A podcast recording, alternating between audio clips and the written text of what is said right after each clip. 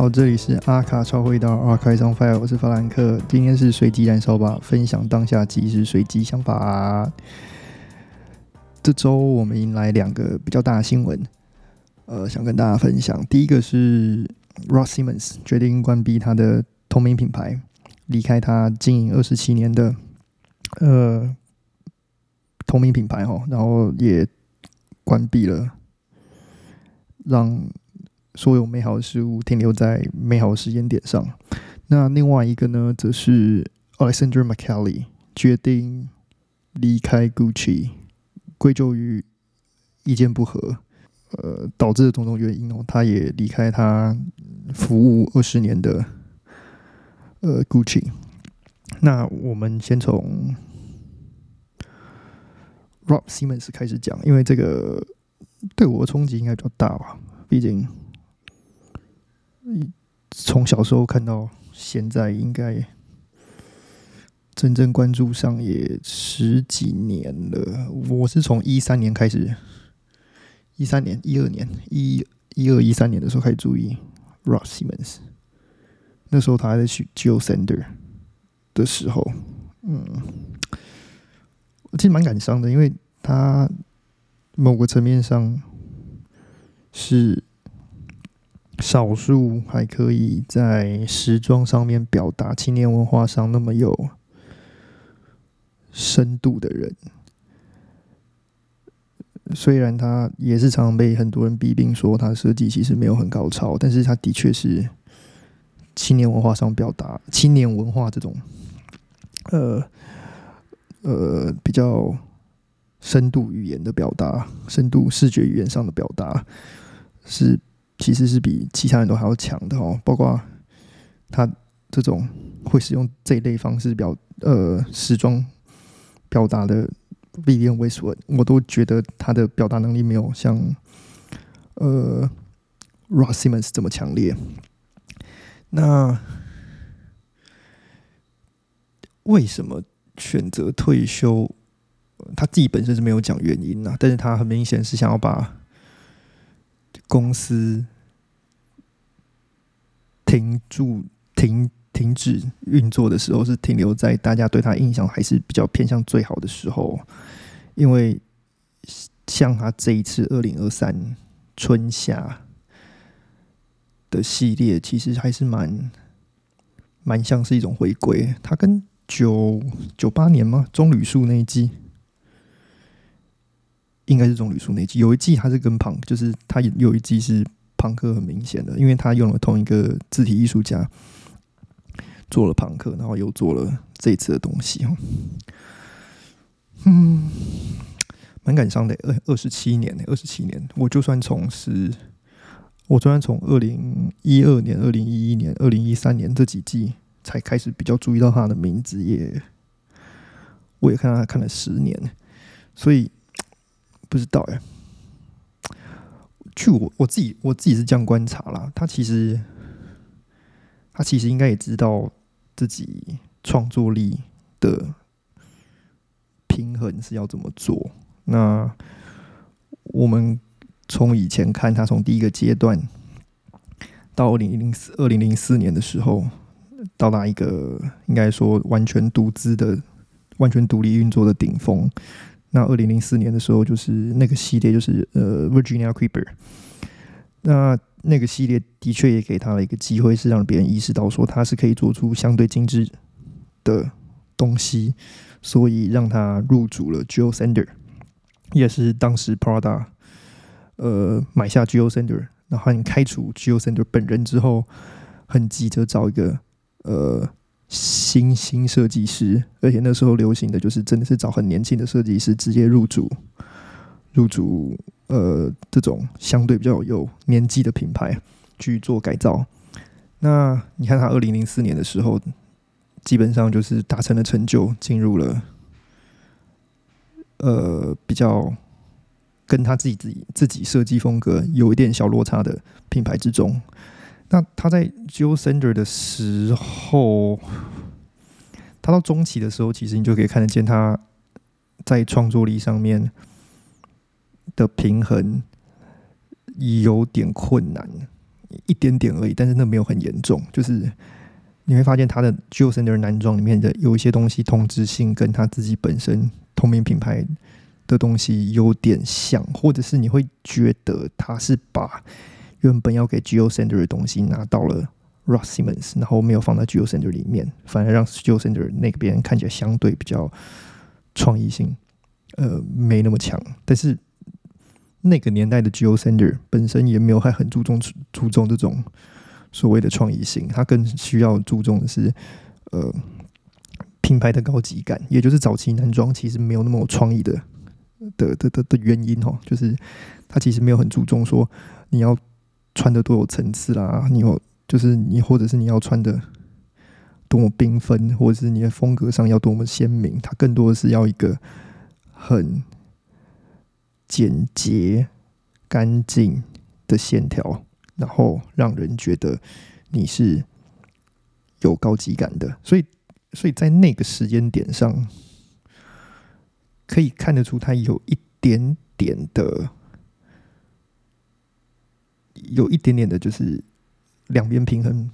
有一点点的。没有办法维持，但是那个时候其实不太严重，主要是他还年轻，所以也不是也不是那么明显。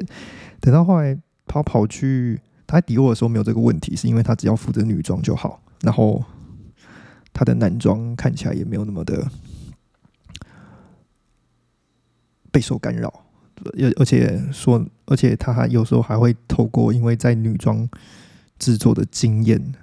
把他带入到他的男装，像他罐头那一季使用了。罐头罐头印印刷那一季，好像是一四要上下，一三一二一三是那个长头发那一季的话，他应该是一四年，应该是一四年的时候，他就是有那个罐头的印刷那一季。他呃，就其实应用了蛮多他在女装上面使用的经验，像他把他 T 恤改成 A line 的形状。就变得其实变得更中性化，穿穿着上面可以更有层次哦。那他在迪奥的时候，其实创创意使用的问题其实不大。等到他到 Calvin Klein 的时候，那时候就变比较明显了。他在 Calvin Klein 入主 Calvin Klein 的第一季，他那个纽约的那个，其实就。很像是你把很多商品堆叠在一起，然后你再让它看起来有一点创意的造型其实并没有很，并没有在设计上下很大功夫。在就是现在看过，现在看过去了。但是那一季其实会蛮有蛮多很热门的商品哦，包括那个 crop 的那个半身的毛衣。然后上面写 N Y，然后那个星星是被融那个 N Y C 的，然后那个星星是被融化成一颗球的那个。然后之后他又出了一个是 Ross Simmons 的版本，就是 R S，然后上面那颗星星也是爱心，也是被融化成一颗球。呃，像那一件毛衣就变成他的常驻商品，然后包括他那时候卖的那个胶带啦，然后和很多呃比较商品化的东西，就比较不是偏向设计。那包括它的后面那一季是《银翼杀手》，包括《银翼杀手》那一季也很明显，它其实更多使用的是商品的堆叠，比较比较比较少一比较少精神的传达，还有和设计这件事情。但是相反的，他在 Calvin Klein 里面就发挥的很好，所以所以很明显他已经。年纪越来越年长的时候，就已经无法掌控两个品牌之间的平衡。那到现在，他跑去 Prada，我其实也有感觉到他可能有点使不上力，就是他有些创意，他会愿意把它保留在 Ross Simmons，但是他在 Prada 上面就看起来很单薄。我简单来说，就是这一次这一季的 Prada 男装在发表的时候，我认为他在创意上并没有前面几季好，更多的是他只是把 Archive 拿出来重新制造，再丢就丢出来了，有那种感觉啦。但是那个 Archive 可能是 Ralph Simmons 的 archive，you know，所以，嗯，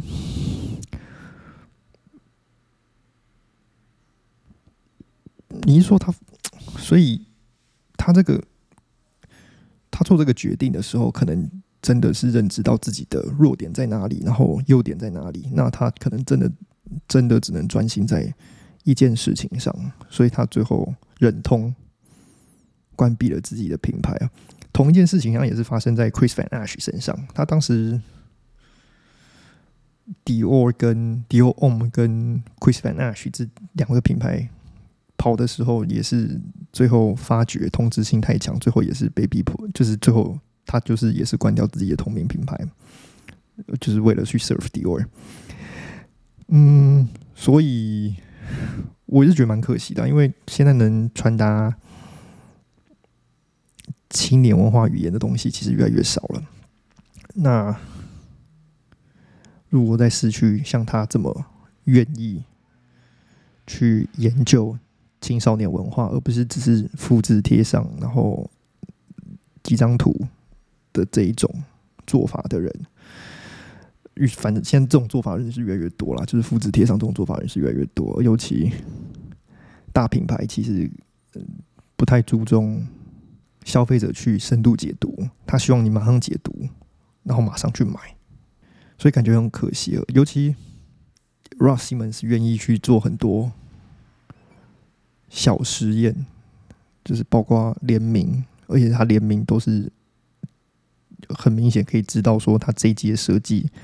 跟他的联名要怎么去做完整的配合。他是一个蛮会。我怎么讲？折中主义其实使用上蛮强烈、蛮强的人呢。嗯，对，反正现在就市场上就失去了一个这类型的设计师啊，蛮蛮蛮蛮可惜的。但很明显，他跑他愿意全职奉献在 Prada 身上，也不是一件坏事哦。就。嗯，不知道。我也觉得他退休其实另外一件好事是他其实给了新设计师更多发展空间。因为媒体会去少关注一项东西的话，那他的资源就是可以去递给下一代。所以希望啊，就是新一代设计师起来的时候，也有人可以像他一样有这么强烈的表达、表达，就是那么强烈的表达欲望，很呃，知道自己。要怎么达成这个目标？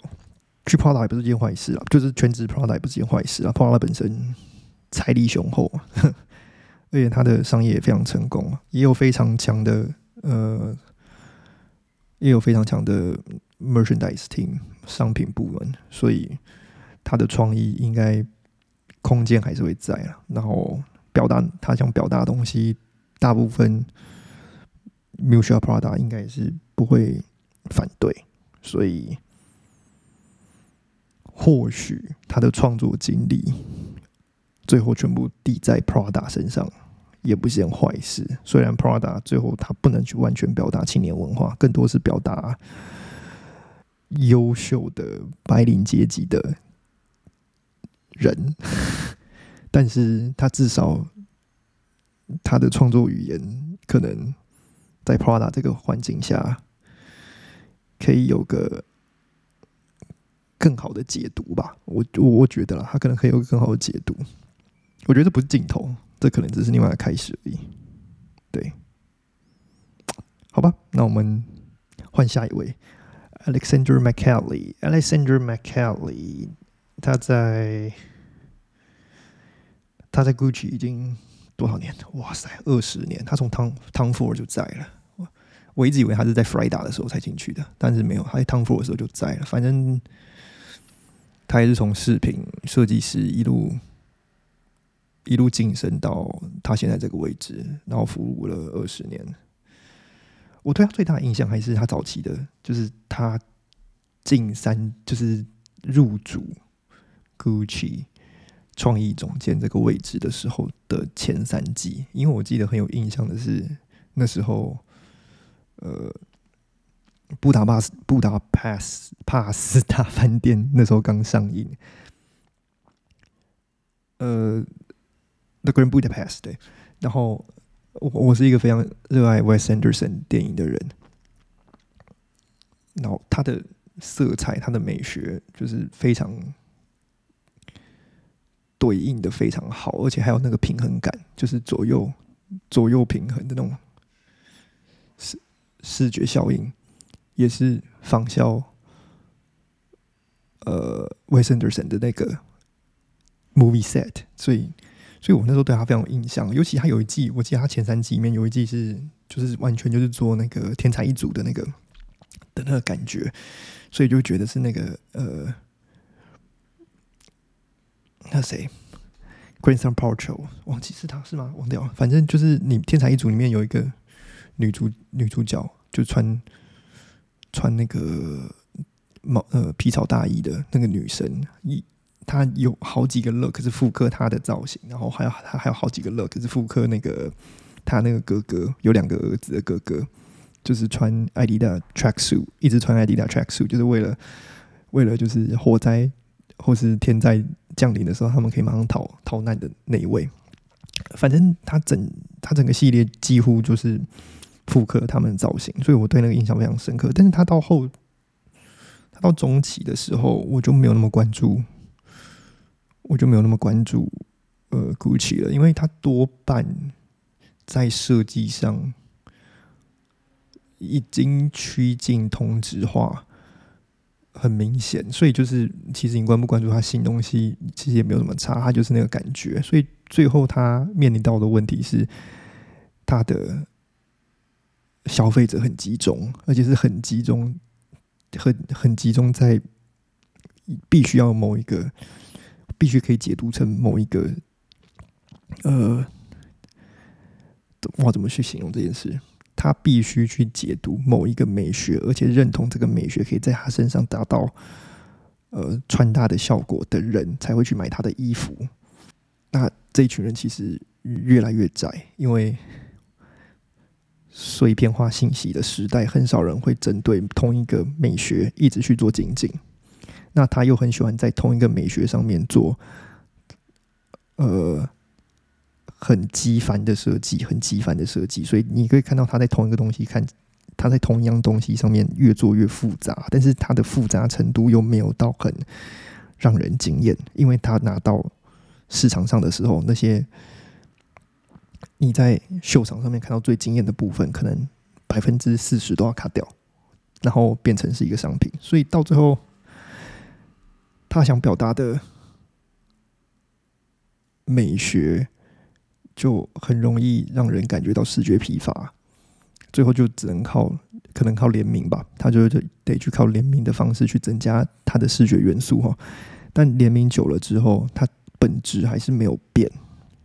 它本质还是没有变，所以它还是那个那个风格，它还是那几件衣服，只是联名以后，它增加了，呃，可能迪士尼提供的绣花，迪士尼提供的呃 patch，迪士尼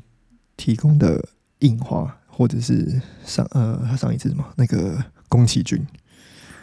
宫崎骏动画里面的印花，宫崎骏动画里面的绣花，宫崎骏动画里面的贴花。就是以此类推哈，它同质性问题就很重，而且我记得他们在定价上面也出现了严重的问题，就是他们其实很注重中国的销量，但是中国的价位跟在意大利的价位始终是有一段很大的差距，所以没有办法去做调整，导致他们在中国。的销量是越来越下降，我我印象没没中没记错的话，他这边的确是有这个问题啊。然后再来就是，再就是他们主要还是靠包包啦。他包包的确是有带起一个复兴潮，就是那个复古的那个竹节竹节手把，那个的确是有带给他们新的一一段时间。蜜月期，然后那段蜜月期的时候，销量非常的呃非常的好，但是蜜月期过了之后，那些很鲜明的东西，就会让人觉得说那是上一季的特色。那逐渐又是回到了我刚刚讲的，就是它的整个审美审美体系下看起来就很呃，我怎么说？同质化。对我一直在强调同质化，虽然它真的带起了不少有趣的东西啦，像是那个毛毛拖鞋啦，但是那个毛那不是毛毛毛毛的穆勒鞋，但是说实话，那个东西 穿起来好看，但是你在实质使用的时候，你又要开始考又要开始考虑说，你穿那个上坐车会不会怎样？而且就就很难驾驭，你懂吗？就是他的他是他想强调美学，他也。太极端了，不知道，我觉得这也蛮可惜的，因为大家都越来越只注重只注重某种实某一种实用性的感受，然后去渐渐放弃了各种额外额外不同美学上的体验。嗯，而且内部消息是指出，GUCCI 其实。他的高层其实是想要让他越来越趋近转向成，呃，Daniel Lee 的这种手法，就是去创造新的品牌基因。但是，呃 m c k e l l y a s c e n d r m c k e l l y 本身是不愿不愿意做这件事情。他在创意上的妥协不想那么多，尤其是近期他最习惯的做法是男女装合并秀，然后。GUCCI 也宣布了，他们男女装要分开了。然后再来是，我记得他们在首尔的活动，其实我直接是被取消了，就很明显，他就是越来越，嗯，在某个方面上越来越打压 a s c e n d r m c k e l l y 想要的东西哈。所以最后看到分道扬镳，也不是，也不是不能预见的啦。如果而且。如果是看销量的话，我记得哦，这要考验我记忆力。如果说看销量的话，我记得他们今年第三季的九 percent 增长，是因为币值的贬值所提供的。所以，美国过去的消费者想要去买免税的消费者，就是。买了更多，在旅游上面他们买了更多，所以所以也不算是真的增长，它增长是它的增长是建立在贬值、贬贬贬值、贬值的基础上，所以，因为像呃 YSL Saint Laurent 就得到了你知道百分之三十，然后 Bottega 是百分之十四，嗯，这你就知道，你大概就可以知道说。其实，GUCCI 的呃增长范围、增长幅度越来越小，嗯，就变成是一个开云自己内部的危机吧。而且，开云它的内部品牌矩阵赋予这些品牌各个任务的大方向，可能也有在转换。因为像 Bottega 的话，他越来越想把它做成像爱马仕这种需要一直强化。某个品牌基因，然后那个基因所创造出的基因商品的东西，所以 Bottega 一直在强调这件事，很明显。那 Saint Laurent 他应该被赋予的任务就是原先 Gucci 的那种感觉哦，你要你可以多样，你可以夸张，你可以你可以美，你可以华丽，但 Gucci 本身。他就想把它做成原来 Bottega 那种感觉，就是他们应该要想要再复兴一次啦。就是怎么怎么说，Daniel Lee 给给他们的好处，他们并没有忘掉，所以他想要像不论是谁 做 Gucci，也要做到像 Daniel Lee 这样。但是 Daniel Lee 这种做法，我觉得是昙花一现。我本身不是。很觉得这种创造网络话题的手法可以很长久，嗯，大概就是这样。那我其实不知道 m c k e l l y m c k e l l y 我朋友有访问过他本人，但他感觉是一个很糗的人。我要不知道。有些人说他可能就真的退休了，毕竟也做了二十年了。这个直涯长跑就是为了 Gucci 这家公司服务二十年，也够长了啦。所以我觉得他如果说赚钱这个部分，他应该也是赚的盆满钵满的。所以我觉得这个退现在是一个蛮好退休的时间。说实话，然后我听到一个很有趣的、很很有趣的传闻，就是。嗯，如果大家想一想，如果 McKelly 然后跑去 Louis Vuitton 做男装，哎，这会非常有趣哦，就是这个效果会非常有趣啊。但说实话，我觉得他他呃，我记得 Gucci 他们开除了，不是这个不是开除，我讲什么？他们跟 Macally 和和谈。解约之后，他们马上请了一个新的 communication director，就是新的 PR 头头去，呃，是从对，不是去，是从 Louis Vuitton 集团下面挖角过来的，所以很明显，他们是需要一个新的表达方式和新的呃广告策略。那谁会适合他们这种运作模式呢？我其实蛮拭目以待的啦，因为现在台面上有的人，我只能想到 Tishy，但是我不觉得他会愿意去，我不觉得他会愿意去 Gucci，然后再再一次被局限自己的设计哈。我觉得他是一个现在应该也是一个想想想要向往自由的人呢，毕竟在 Burberry 不是很好过。大家都知道，Ty Burberry，Ty Burberry 实在是不知道。我觉得他的创意受限之外，他还要不断不断的去重新翻新同一个商品，也让他精疲力尽。反正他最后一季做的是他有史以来在 Burberry 最好看的一次，然后在那之前都很都很怪。哦，我呀，我觉得今年就是好可，就是很可惜，很多很多东西都不见了。就是就不见了，然后后起之秀其实也没那么也没那么强，包括我其实蛮看好 Maxium Davis 在 Ferragamo，但他第一季的确没有给我很强烈的呃感受，包括那个谁哇，有一个说他是 他是那个什么。当今的 YSL 忘掉了，他叫什么名字？我有有点忘掉，这可以回去查。反正他入主的那个品牌也是啊，他第一他前两季看起来比较正常的，然后等到第三季的时候就也是给我很多疑惑。那我现在还有 Harris Reed，他在 Nina Rucci 还没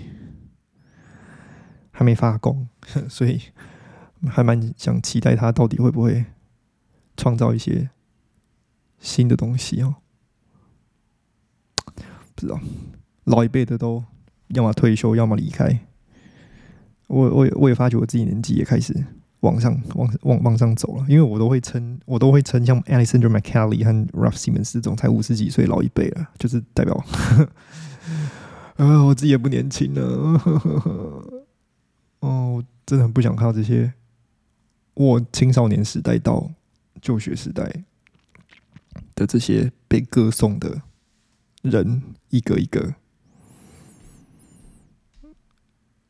离开台面上，我觉得都很可惜，就是有点有种岁月沧桑的感觉。嗯，不知道各位怎么想。总之，祝福这两位设计师，呃，Ross Simmons 和 Alexander McCallie，一位希望他在 Prada 可以满足他的。创作欲。那 Alexander McCallie，我也希望他如果可以找到新的位置适合他的，他也去他新的位置，然后愉快的创作下去。如果不行，那我希望他退休的时候可以继续愉快的创作下去。不管怎样，呃，他们的创作都是我的回忆和呃激发我灵感的基石。嗯嗯，祝福这两个人。那我今天就到这边啦。喜欢我节目，记得订阅我们。等一下，我来找。我今天忘了开那个词，真的是。好，喜欢我们节目，记得追踪我们，订阅我们 YouTube，在各大平台给我们五颗星。我的 IG 是 archives.unt.fire，记得点赞转发。有任何意见或点题，也可以寄信到我们的 IG 小盒子和 Gmail。如果 对不起，我今天有点太感伤了。对。好，好，在我们结束之前呢，在我们结束之前呢，我感谢一个人，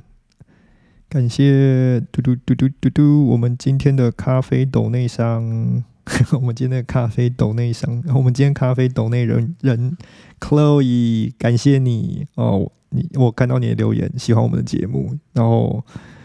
希望对文化培养可以提升，对，没错，我们觉得就是文化培养需要提升的。嗯，谢谢。谢谢你的八十八块和两杯咖啡，我和你乖乖会很感谢你的。好，总而言之，啊，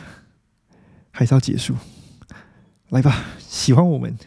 节目，记得追踪我们，订阅我们 YouTube，在各大平台给我们五颗星。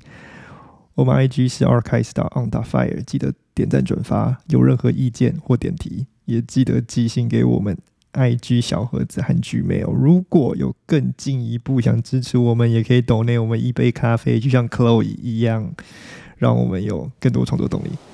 好吧，今天到这边，拜拜。